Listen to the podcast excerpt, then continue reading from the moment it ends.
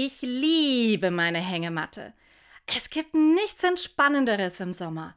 Im Schatten und am Kastanienbaum in meiner bunten Hängematte zu chillen. Hey, und wenn's nur fünf Minuten sind.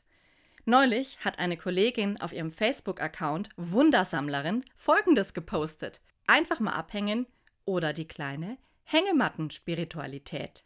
Die Wundersammlerin schreibt, wie eine andere Kollegin über ihre Hängematte schwärmte. Mitten in der Natur, dem Zwitschern der Vögel, dem Rauschen der Blätter zuhören zu dürfen, der Musik der Natur lauschen, einfach nur da sein, Seele baumeln lassen, abschalten dürfen. Ruhig in der Hängematte liegen oder schwingen, Gedanke und Gefühle in mir bewegen, für mich da sein, mit mir in Kontakt sein, bleiben, vertrauen, loslassen. Dieser Post der Wundersammlerin auf Facebook sprach mir direkt aus dem Herzen. Meine Hängematte ist bunt. Bunt wie ein Regenbogen.